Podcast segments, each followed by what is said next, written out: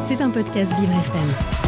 Vous écoutez Vivre FM, la radio de toutes les différences. Il est 8h30 et c'est le reportage différent de Marie Aimée qui est retournée à plaisir dans les Yvelines où le salon itinérant L'Oréal continuait son marathon des quartiers populaires et des zones rurales pour aller à la rencontre des femmes et les chouchouter. Bonjour Marie. Bonjour Dominique. 10 heures à plaisir dans les Yvelines, le moteur gronde. Elle s'installe au pied des immeubles pour être au plus près des habitants. Cette grande caravane blanche, croyez-le ou non, c'est la nouvelle approche mobile de la beauté inclusive. Camille est la responsable des projets femmes de l'association Banlieue Santé. C'est un, salon de beauté itinérant qui parcourt, selon les années, euh, entre 30 et 50 villes euh, sur euh, trois mois et plusieurs régions. Et donc cette année, c'est Île-de-France, Rhône-Alpes et enfin Hauts-de-France et Belgique. Ça fait maintenant trois ans que l'association Banlieue Santé et la Fondation L'Oréal s'allient pour développer ce salon itinérant. L'objectif, proposer à 32 femmes par jour, sur plusieurs créneaux d'une heure, un soin de socio-esthétique. Pour le visage, démaquillage, masque, massage et soins hydratants. Le tout complété par un soin des mains et surtout de précieux conseils. Les habitantes du quartier en sont ravies. Ça nous fait bien et puis euh, les visages éclatants et joyeuses. Voilà, je suis très contente. Désormais, je vais faire moi-même à la maison. On ne prend pas toujours le temps euh, de faire des soins, donc là c'est bien, on a pu refaire un petit peu tout le, bah, tout le parcours de soins, donc c'était vraiment agréable. Il y a des choses que je savais pas, donc euh, j'ai bien aimé. Donc oui, ça apporte beaucoup, je pense.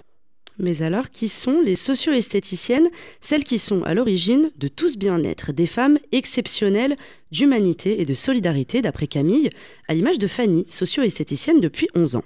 C'est des femmes euh, qui en ont vraiment besoin parce que soit elles connaissent pas, soit elles n'ont pas accès à ces soins-là. Donc c'est toujours un moment euh, d'échange, de plaisir et un moment qui est agréable. Et une dame là, c'est ce qu'elle vient de me dire. Elle est sortie, elle m'a dit oh là là, ça a révélé ma beauté. La socio-esthétique, c'est un métier qui n'est pas encore assez reconnu.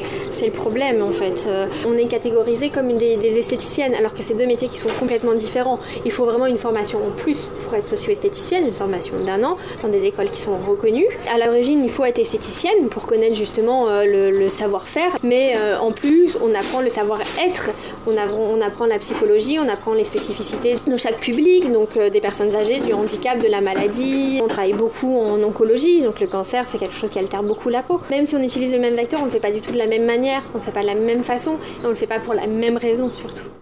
Pauline Avenel Lam est directrice adjointe du programme Beauté inclusive à la Fondation L'Oréal. En 2019, elle a eu un déclic sans lequel le salon mobile de socio-esthétique n'aurait probablement jamais vu le jour. Nous, la Fondation L'Oréal, on est engagé en faveur du développement des soins de socio-esthétique qu'on finance au travers des associations, donc des structures de terrain, qu'elles soient euh, euh, sociales, médico-sociales. En gros, nous, la Fondation L'Oréal, on finance des, des ateliers de socio-esthétique au sein de ces structures associatives partout en France. Et en fait, ce qu'on s'est rendu compte, c'est qu'il y a des femmes qui étaient un peu dans un angle mort, c'est-à-dire qu'elles n'en bénéficiaient jamais parce que trop loin, euh, dans des quartiers prioritaires, dans des zones rurales isolées, et qu'en fait, il fallait aller à la rencontre de ces femmes-là parce que c'était peut-être encore plus celles qui en avaient besoin. Et donc, on s'est dit qu'avec un salon itinérant, c'était plus elles qui allaient venir à la socio-esthétique, à ces moments de bien-être, mais c'était nous, avec le salon, avec ce véhicule mobile, qui allions aller à leur rencontre. Il y a donc une idée de bien-être global, d'allègement de la charge mentale des femmes en reprenant de l'énergie et en retrouvant de l'estime de soi. Alors très rapidement, Pauline a pu constater les bienfaits de cette initiative et en tirer des résultats encourageants.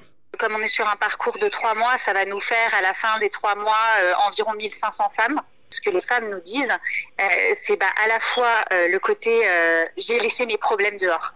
Donc ça, c'est formidable. Elles disent, voilà, je, je, je, me rappelle plus de pendant une heure, j'ai plus de problèmes, j'ai plus d'ennuis, ils sont loin derrière moi. Et quand elles sortent, elles disent, ah non, je veux les laisser loin derrière moi. En fait, elles repensent qu'elles existent. C'est-à-dire que, euh, bah, en fait, c'est pas juste courir après euh, les enfants, le temps, les courses, les difficultés du quotidien, les difficultés économiques, sociales. C'est ce moment-là, il est que pour elles. Et c'est le moment où euh, elles, elles, ont le droit et elles s'autorisent euh, de penser à elles et uniquement à elles ouvrir un petit pourcentage de disponibilité chez les femmes vivant dans des quartiers populaires. Symboliquement, c'est une étape importante dans le processus de gain de confiance en soi. Le salon itinérant continuera jusqu'à fin juillet d'aller donner le sourire à toutes. C'était un podcast Vivre FM. Si vous avez apprécié ce programme, n'hésitez pas à vous abonner.